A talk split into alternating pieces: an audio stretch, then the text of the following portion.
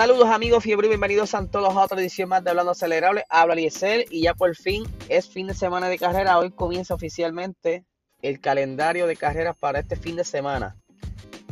Durante el día de ayer, Alpine estuvo anunciando el contrato de Esteban Ocon que será hasta el año 2024. Ustedes saben que en estos días estuvieron corriendo unos rumores donde pudo haber sido que Pierre Gasly tuvo quizás algunas conversaciones que en realidad no, no fueron, eh, pero sí subieron, se vieron fotos, este, arte de Pierre Gasly en el uniforme de Alpine. Pero esto le trae un alivio a Esteban Ocon, porque ustedes saben que cuando estuvo en Force India y se le acabó el contrato, estuvo un año fuera y se le hizo un poquito duro entrar de nuevo a la Fórmula 1 y para muchos pilotos cuando salen de la Fórmula 1 entrar de nuevo es súper difícil. Y por lo menos eh, contó Ocon con la ayuda de Toto Wolf, quien le consiguió ese asiento en, Alpine, que en ese entonces era Renault, y corrió un año con Renault, y ahora con este nuevo branding de Alpine. Pero ¿qué sucede? Como dije, Gasly se estaba rumorando para lo que era ese asiento, pero el mismo Pierre Gasly dice que él está dejando todo a Red Bull, que Red Bull será quien decida su futuro. Eh, ya que desde él era pequeño, o sea, desde que estuvo en los tiempos junior, cuando se estaba desarrollando en Fórmula 2, Fórmula 3, pues él siempre ha estado bajo la silla de, Red Bull. Él estuvo un tiempo también eh, en lo que fue Toro Rosso, luego brincó en el 2019 a Red Bull, al asiento mayor, pero por diferentes circunstancias, él no pudo cumplir con lo que estaba requiriendo en ese entonces Red Bull. Y lo bajan a Toro Rosso nuevamente y suben a, a Albon, quien también estuvo un tiempo sentado y no cumplió con las expectativas. Lo bajaron y sentaron a Sergio Pérez. Pero nos estamos olvidando de algo. Ese asiento de Ocon era quizás la alternativa para Valtteri Bottas, porque se sabe que este año probablemente Valtteri Bottas pierde el asiento en Mercedes y lo está heredando nada más y nada menos que George Russell. Y entonces, al confirmarse ese asiento, quien era el más probable que pudiera haberse sentado, ya está ocupado. Solamente queda entonces el asiento de George Russell en Williams cuando lo deje, si es que no tienen a alguien ya pensado para ese asiento, porque ustedes saben que Williams se está acostumbrando ahora a traer todos estos juniors, todos estos muchachitos nuevos, como hicieron con la Tiffy. Eh, y obviamente porque le sale más barato tener un novato que tener un veterano. Y Valtteri Bota, aunque no cobra mucho en Mercedes, sigue siendo un gran sueldo para ellos. Eh, y pues se le está acabando la, la, alternativa, mejor dicho, a Bota. Por lo que todo apunta que quizás se quede fuera y esté un año sabatino fuera de la Fórmula 1, esperando que el año que viene, cuando se cumplan otros contratos, el poder quizás renegociar un asiento, que lo más probable lo consiga. Pero ustedes saben que estar un año fuera de la Fórmula 1 es mortal. Ya vemos a Nico Rosberg, perdónenme, a Nico Hulkenberg, que es, por estar esperando mucho, perdió varias oportunidades quizás de haberse quedado en algún asiento en la Fórmula 1 y luego pues hacer algún movimiento. Y hoy día se ha quedado como piloto de reserva porque no, ha tenido oportunidad de ninguna escudería.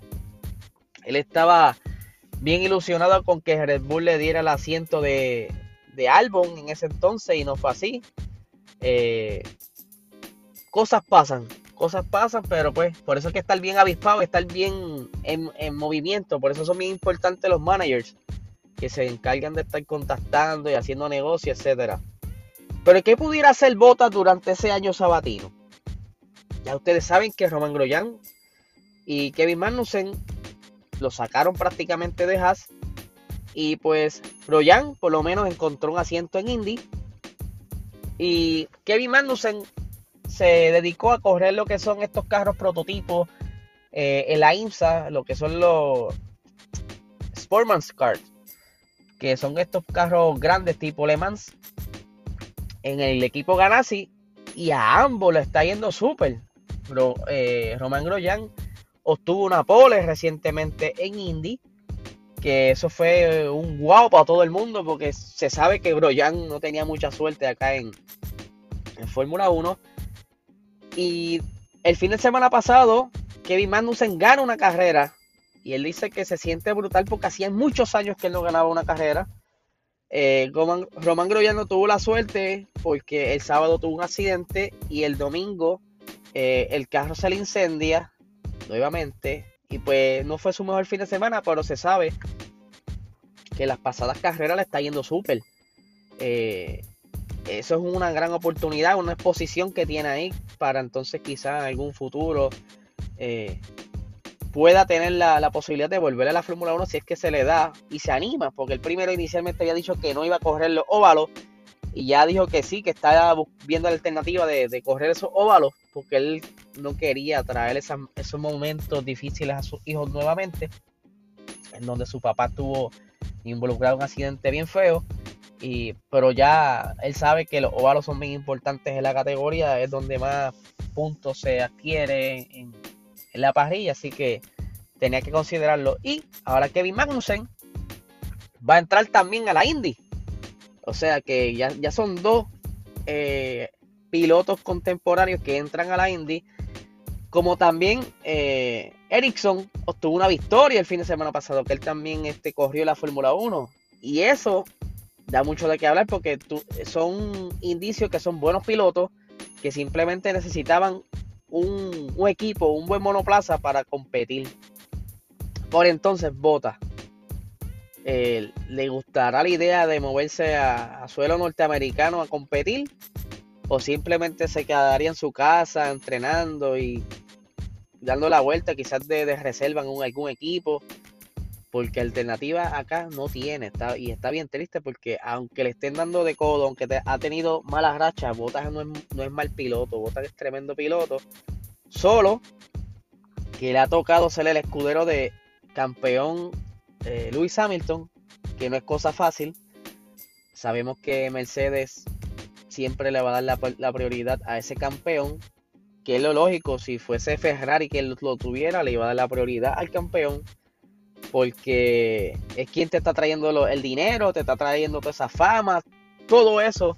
Así que todos los recursos se los dedican a él y es por eso que quizás Bota, aunque tenga un carro similar, siempre hay pequeños detalles que son los que deciden si es más rápido o no, porque a estas alturas, a estas velocidades, los pequeños detalles son los que importan. Y obviamente la salud mental, como ya le hemos hablado en otros episodios, Valtteri Bota, con toda esa presión, con los comentarios que ha hecho, debe estar este, quizás en un ambiente tóxico, que también lo hemos dicho antes, y en, ningún trabajo un ambiente tóxico es saludable. Y pues quizás le estén jugando la moneda de Sebastián Vettel Ferrari, y es por eso que lo estamos viendo medio apagado. Así que Valtteri, debes animarte y no te preocupes que algún asiento aparecerá, quizás este año no, pero el año que viene maybe lo acomoden, qué sé yo. En, McLaren yo no creo. McLaren ya tiene ese asiento de Norris, yo creo que está filmado con piedra y se queda ahí. El de Ricciardo pudiera ser que entonces Ricciardo termine su contrato. Si a Carlos Sainz le va bien en Ferrari, entonces se abre ese espacio y pudieran dos o tres pelearse ese asiento de McLaren, porque McLaren, como ustedes saben, ha estado mejorando mucho y por todos estos últimos movimientos que estamos viendo, McLaren no quiere jugar, lo que quiere es ganar.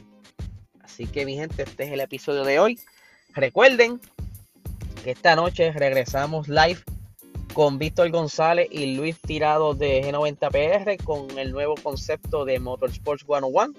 Estaremos contestando todas esas preguntas que nos enviaron. Si tienen alguna otra pregunta, la pueden enviar para así incluirla en el rundown de hoy para que Víctor se las conteste y entiendan un poco más de lo que es el motorsports y cómo se cómo es la dinámica, porque no solo correr, también hay otras cosas detrás de antes de la carrera, que es la preparación de los del, carro como tal, eh, la preparación del piloto, la logística, el dinero que se requiere, los sponsors, etcétera, etcétera. Y esto, todo esto lo va a estar contestando Víctor González en estos jueves eh, de Motorsport 101. Así que mi gente, que tengan un excelente día.